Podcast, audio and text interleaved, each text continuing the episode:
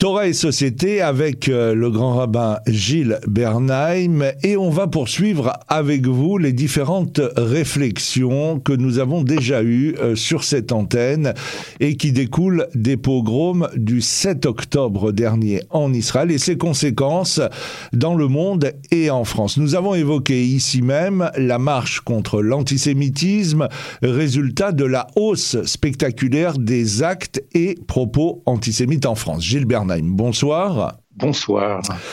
On voit aussi parmi euh, les conséquences du 7 octobre euh, plusieurs euh, mouvements émerger, alors non pas qu'ils n'existaient pas auparavant, mais qui se déclinent avec euh, des propos ou des attitudes euh, pour le moins ambiguës et pour ne pas dire euh, antisémites. Et la question que moi j'ai envie de vous poser, c'est que on voit des mouvements d'extrême gauche, on voit certains écologistes, on parle beaucoup du wokisme, des mouvements féministes.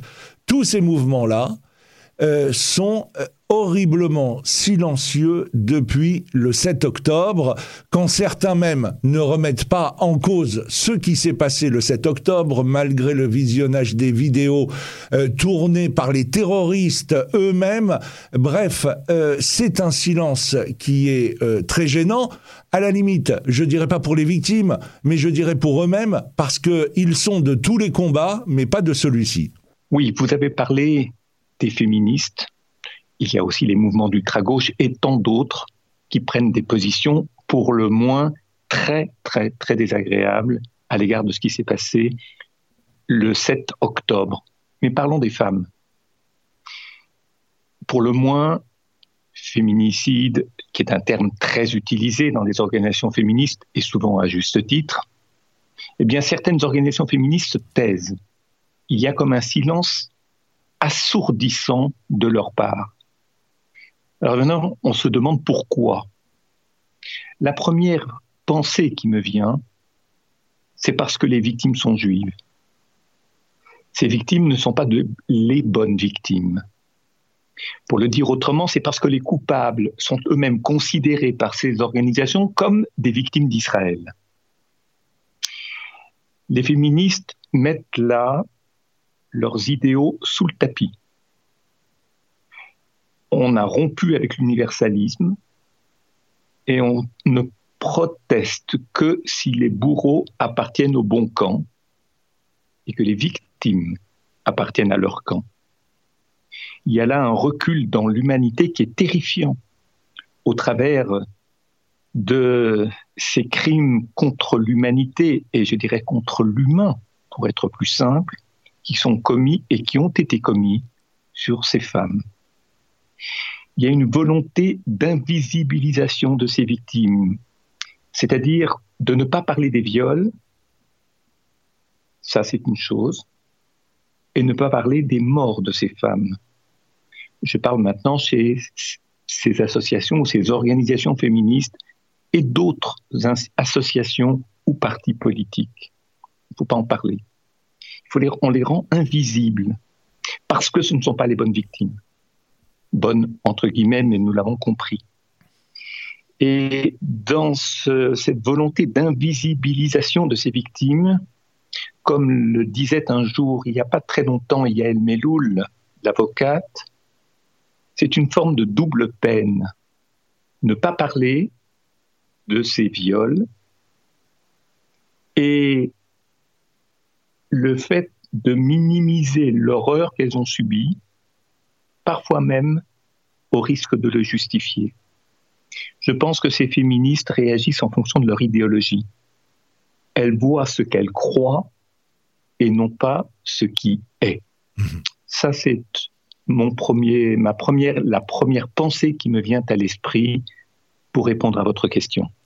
Alors, j'aimerais qu'on évoque euh, euh, le euh, mouvement woke, les wokismes, un mouvement qui est né aux États-Unis et qui considère, alors je vais être assez schématique pour que tout le monde puisse le comprendre, qui considère que tout ce qui est en dessous de l'hémisphère sud sont considérés comme des opprimés. Ceux qui se trouvent au nord de l'hémisphère, eh bien, sont les oppresseurs. Et donc, euh, on a euh, euh, pris tout, ou en tout cas certains, certains peuples, et notamment les arabo-musulmans, comme des opprimés, opprimés des blancs, opprimés du capitalisme, euh, alors que euh, certains pays arabes, euh, et notamment dans les Émirats et dans le Golfe, ne jurent que par, que par le capitalisme. Mais passons. Et, et donc, on se fait fort aujourd'hui de défendre ces opprimés, j'ai envie de dire, quoi qu'il en coûte. Et quand le mouvement woke s'est créé, donc ils ont défini euh, je dirais, cette, euh, cette stratégie-là, et s'est posé la question du juif, comme si le juif était quelque chose qui ne faisait pas entièrement partie de l'humanité. Et on a décidé, enfin le mouvement woke a décidé que le juif était un blanc, euh, et donc forcément un oppresseur, et de là la connexion avec le, le, le, peuple palestinien s'est fait de façon naturelle, et on a aujourd'hui deux grandes idéologies on a les frères euh, musulmans qui a complètement étouffé l'émancipation de l'islam à travers le monde, avec, euh, je dirais, euh, deux insistances, la nourriture halal et l'islamophobie. Ce sont les deux grands piliers des frères musulmans à travers toutes les, sociétés occidentales, et le wokisme qui lui, euh, va englober euh, tout ça sans se rendre compte, bien évidemment, quand on voit par exemple les mouvements euh, LGBT pour la Palestine, ils n'ont aucune idée du fait que si demain ils devaient se rendre dans un pays arabo-musulman en revendiquant leur homosexualité, ils ne passeraient pas deux heures vivants et debout.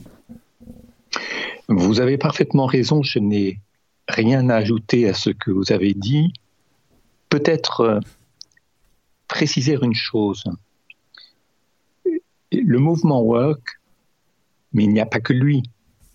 Les, les mouvements, je dirais les courants de pensée, qui divisent le monde en deux.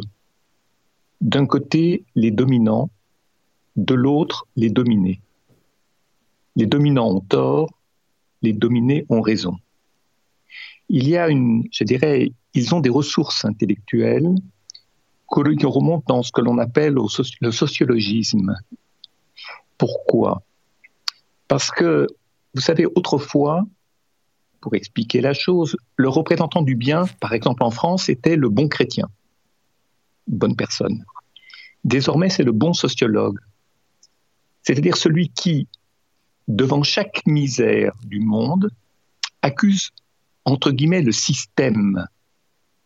Celui qui incarne sans partage le bien et qui dit et répète, c'est la société qui est mauvaise. Rappelez-vous, rappelez-vous Toulouse, rappelez-vous Otsarat rappelez-vous les considérations qui ont été faites sur cet homme qui, ce jeune homme qui a tué les enfants et le professeur. Oui, mais il venait d'un certain milieu, de certains quartiers, la misère, etc.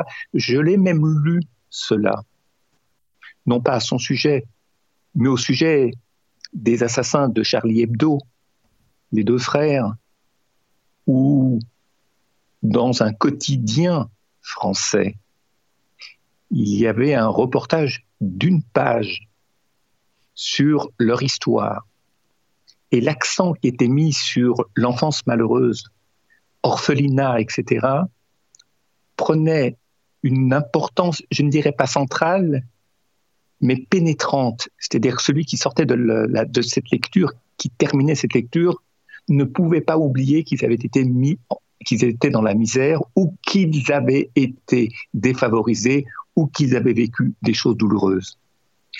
Je ne complète rien, sinon pour dire que c'est la faute de la société. Le Hamas, c'est la faute, pas de la société, c'est la faute, j'allais dire, d'Israël, de l'existence même d'Israël. Ou, pour ce qui concerne les mouvements qui ne le disent pas de cette manière, c'est la faute à la colonisation, c'est la faute à l'impérialisme israélien, la faute aux États-Unis, etc. Il n'y a pas de faute personnelle, c'est toujours la faute des autres. C'est une forme. Cette sociologie-là, vous savez, résout tous les problèmes. C'est la faute à la société. Et comme la société, c'est tout le monde et personne à la fois, on peut continuer à exercer la violence sur les autres sans avoir de compte à rendre. Et je pense que c'est une porte grandement ouverte vers l'inculture générale, et je pense à l'Europe également, parce que ce sociologisme-là, les dominants, les dominés, ceux qui sont riches, ceux qui ne le sont pas, ceux qui ont du pouvoir, ceux qui ne le sont pas, les victimes que l'on honore à cause de la Shoah, et ceux que l'on n'honore pas, entre guillemets, les musulmans ou les noirs, etc., ce mode de pensée assèche le champ intellectuel, parce qu'il n'y a plus de discussion, il n'y a plus de controverse dans un dualisme comme celui-là. Et pourtant,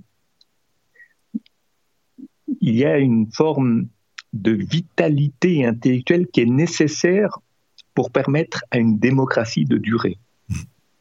Et la perte de la discussion et de la controverse conduit directement à l'inculture.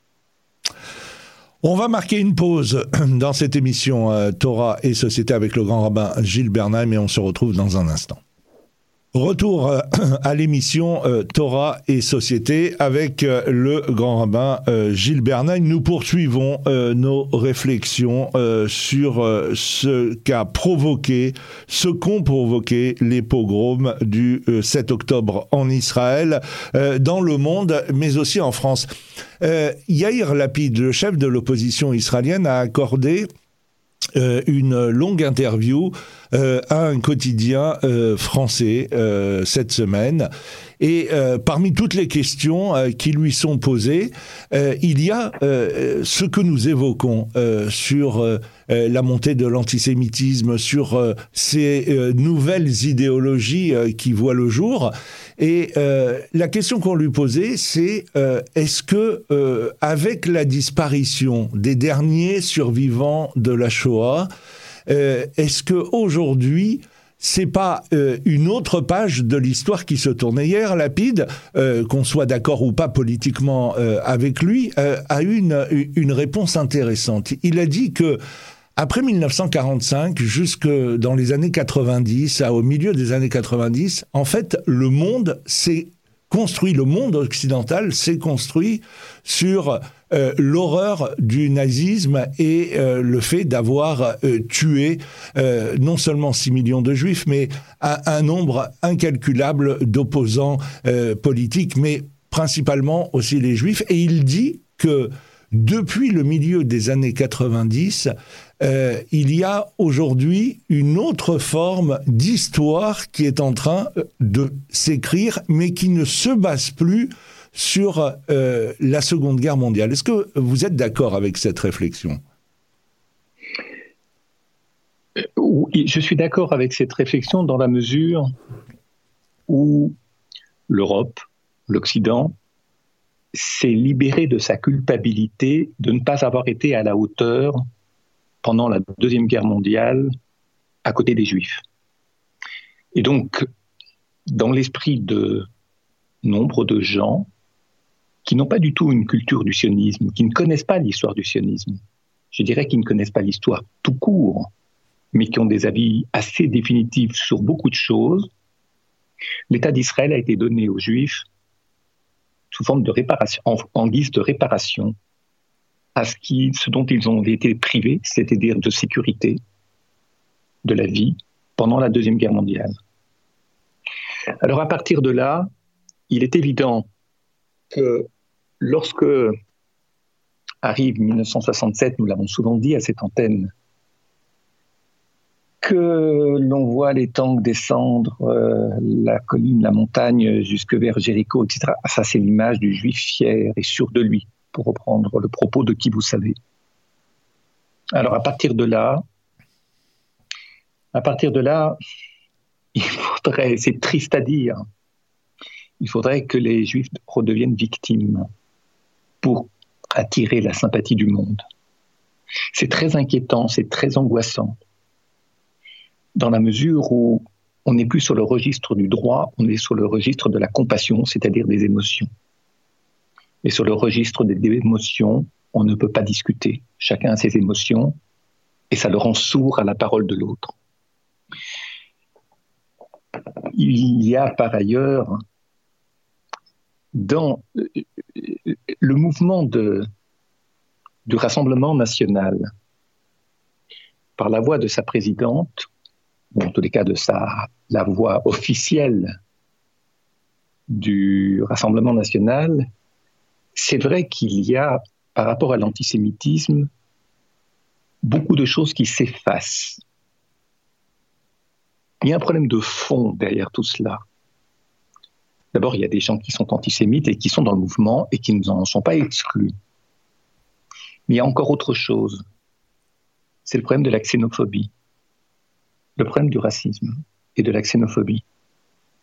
Et puisque certains représentants musulmans se plaignent que la marche qui a eu lieu à Paris n'ait pas été une marche contre le racisme, contre l'antisémitisme et le racisme et la xénophobie, alors d'abord je leur dirais que, je ne parle pas de la présence à cette manifestation, c'est un autre problème, mais que la voix de ce parti, en dépit des efforts d'effacer le maximum de traces de l'antisémitisme, et peut-être pour certains, sincèrement, je ne connais pas les intentions, je ne sonde pas les reins et les cœurs, mais en même temps, le racisme et la xénophobie subsistent.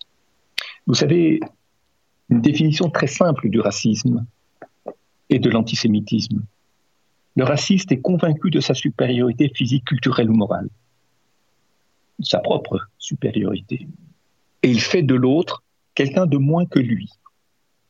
L'antisémitisme, au contraire, c'est-à-dire à, l'opposé, souffre d'un complexe d'infériorité. Il reproche aux Juifs d'être là où lui-même aurait dû être d'avoir usurpé une place confortable qui aurait dû être la sienne, et peut-être d'avoir comploté pour au final être un peu mieux loti que lui. Et puis il y a même un antisémitisme qui reproche à l'autre, aux juifs par exemple, d'avoir trop souffert au point d'éclipser sa propre souffrance à lui, l'antisémite. Ça, c'était Dieu donné. Alors bref, pour faire court, pour l'antisémite, le juif est celui qui est ou celui qui a ce que lui, l'antisémite, aurait dû être ou avoir. Vous savez, lorsque vous déclinez ces deux définitions, je n'ai pas même parlé de la xénophobie qui en découle, vous avez toute la problématique de l'Europe aujourd'hui, et je dirais de la France en particulier.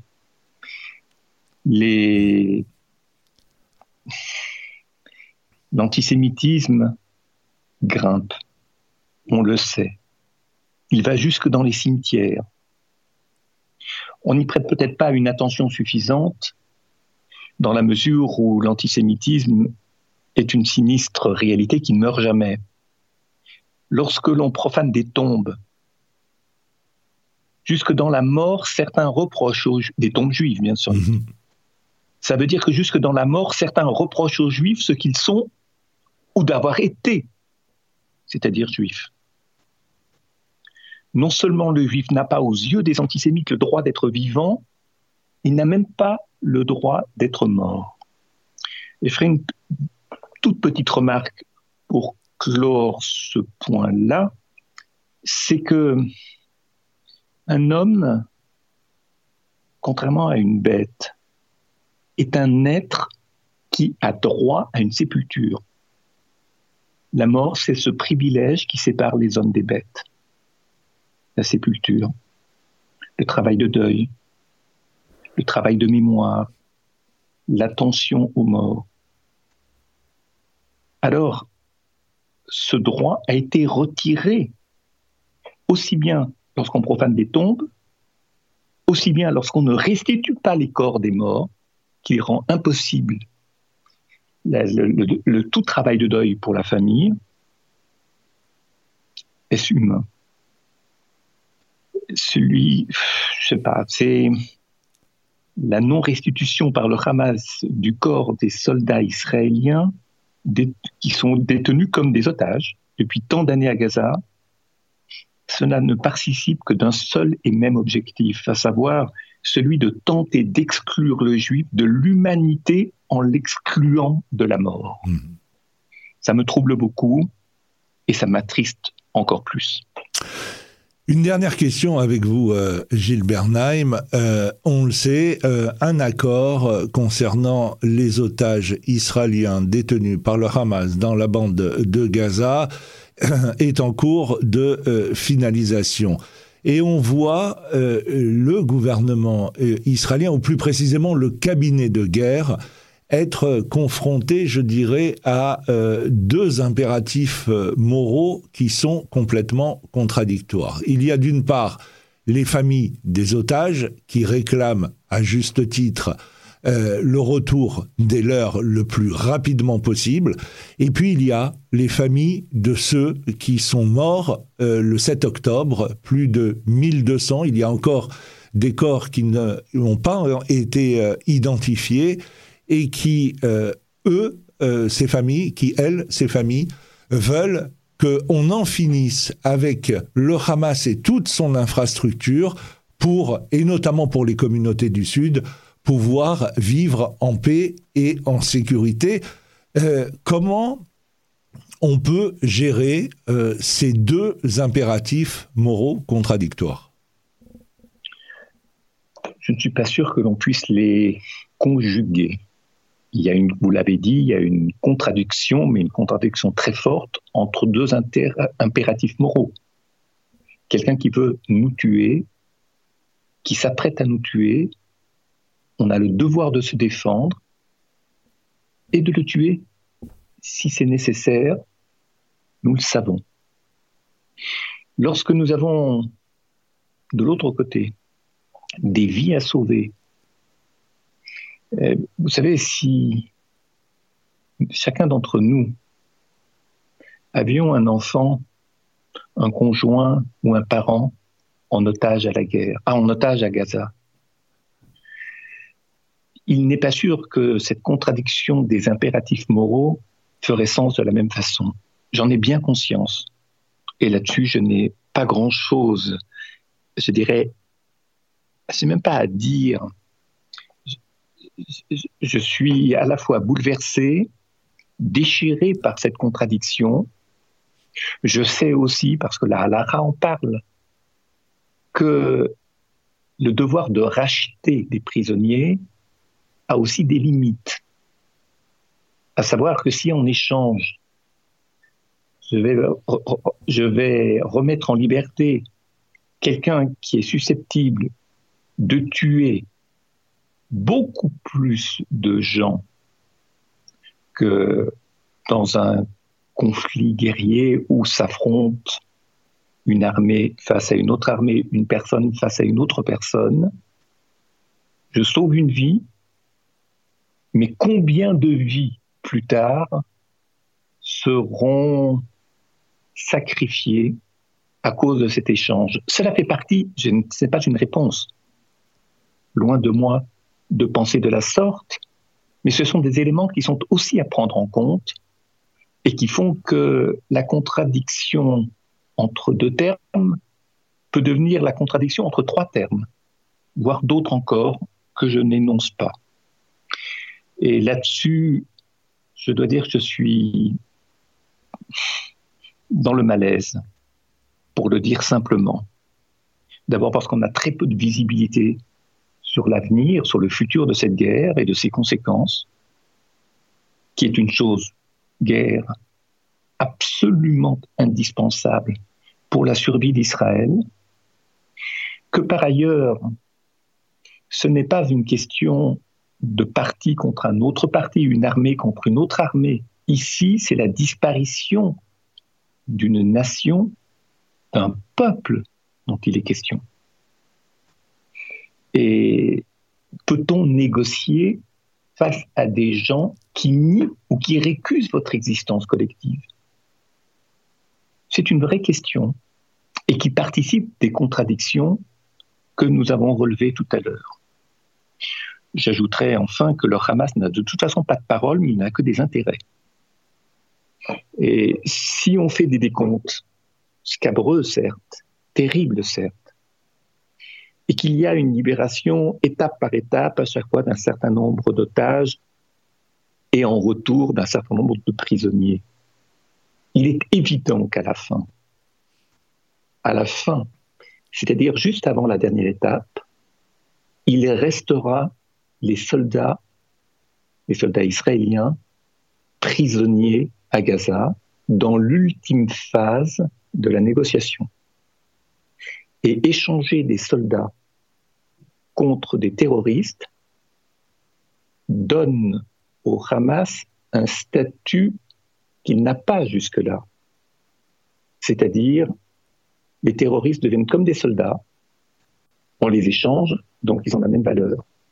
Et si les terroristes sont comme des soldats, c'est comme s'il y avait une armée au Hamas. Et s'il y a une armée, eh bien il y a un État. On sait combien sur les réseaux sociaux, mais pas seulement. Il est facile de croire non pas ce qui est, mais ce que l'on entend et ce que l'on voit. J'ai beaucoup de craintes. J'ai beaucoup de craintes, et aussi bien par rapport à l'antisémitisme en Europe que des conséquences de cette guerre, qui est indispensable, incontournable, et le Hamas doit être détruit complètement dans la mesure où cette expression fait pleinement sens.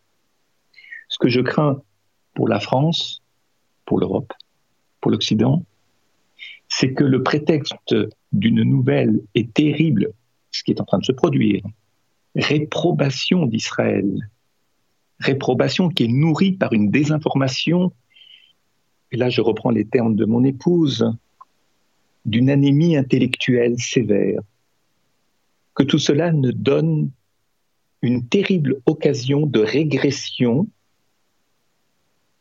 en Occident, en Europe, mais aussi en France, de régression qui nous fait redouter un retour aux pires heures de notre histoire. Je m'explique et je termine. Ce qui m'émeut profondément, c'est de penser que cette France qui n'est plus très chrétienne voit néanmoins ses racines chrétiennes réactivées dans ce qu'elles ont eu dans le passé, ces racines chrétiennes, de pire, la haine d'Israël, bourreau du Christ, déicide, la haine d'Israël bourreau. On enlève Christ, on garde cette expression. C'est exactement ce que nous avons sous nos yeux aujourd'hui. Tout cela est bien sûr enfoui. Tout cela est sans doute inconscient. Mais tout cela nous bouleverse énormément. Eh bien, c'est sur ces mots que s'achève cette émission Torah et Société avec euh, le grand rabbin Gilles Bernheim et on se donne rendez-vous la semaine prochaine. Bonsoir. Bonsoir.